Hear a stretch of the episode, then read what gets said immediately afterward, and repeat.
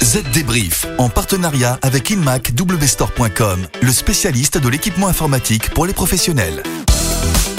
Bonjour et bienvenue à tous pour une nouvelle édition du Z Débrief, votre podcast de la transition numérique. Estelle, bonjour.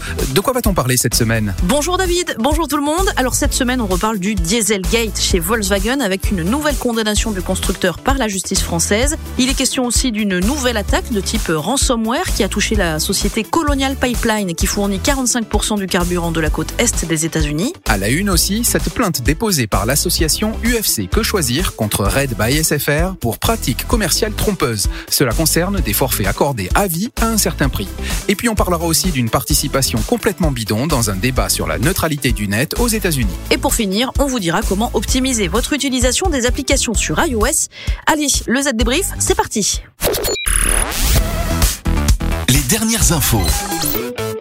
Alors, pour commencer, cette condamnation de Volkswagen par la Cour d'appel de Pau. La filiale française du groupe va devoir indemniser le propriétaire d'une voiture de la marque allemande 4000 euros, qui correspondent à environ 15% du prix d'achat de son Tiguan TDI 140. Une première condamnation en France qui fait suite à l'affaire du Dieselgate datant de septembre 2015. Souvenez-vous, on apprenait alors que 11 millions de véhicules Volkswagen et Audi avaient été commercialisés entre 2009 et 2015 avec des moteurs diesel particuliers. Le résultat en matière de pollution était maquillé via un logiciel maison. Ce calculateur moteur savait repérer quand le véhicule était soumis à un test anti-pollution et délivrait alors des données conformes à la législation en vigueur.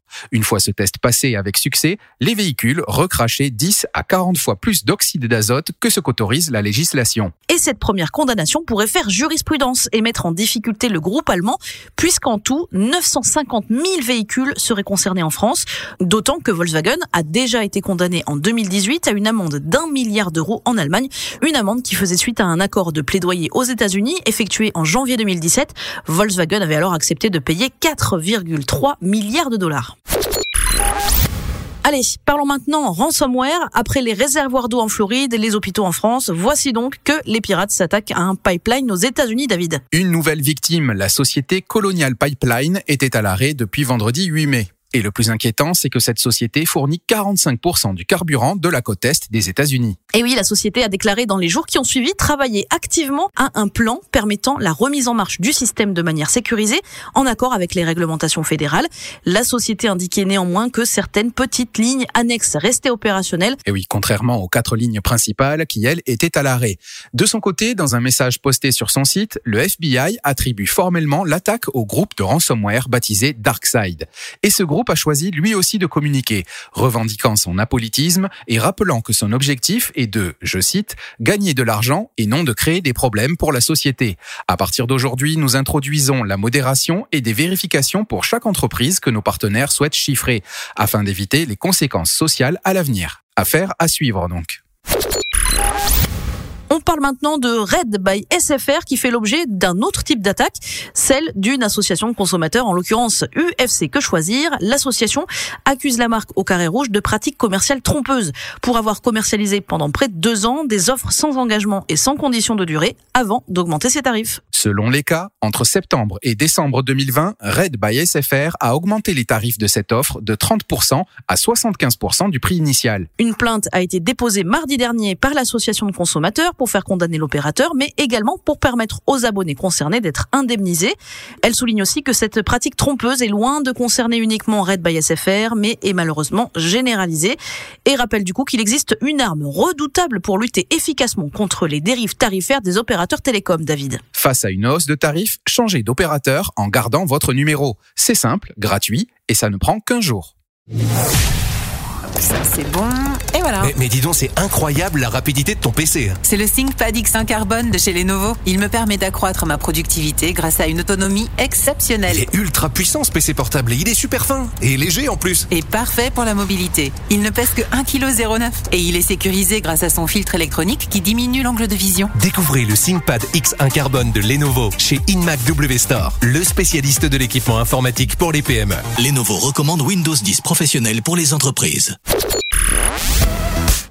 Le chiffre marché.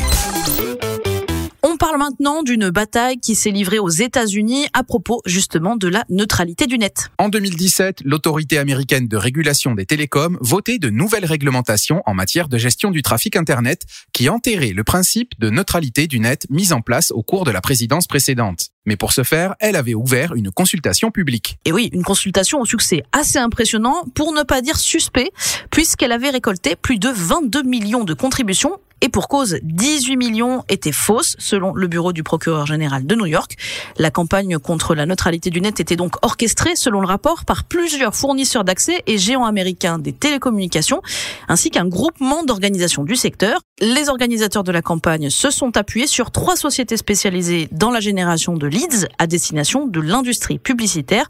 Le terme lead est utilisé pour désigner la génération de profils à partir d'informations collectées sur les internautes par différents sites et les contributions étaient falsifiées des deux côtés. Le rapport du procureur a également identifié une campagne de fausses contributions, cette fois-ci en faveur de la défense de la neutralité du net, qui n'était pas le fait d'acteurs industriels cette fois, mais d'un seul jeune homme de 19 ans qui était parvenu à générer de manière automatique des faux profils grâce à un logiciel dédié. Bref, de quoi jeter le doute sur les futures tentatives de consultation publique menées par les autorités américaines. Ça peut toujours être utile.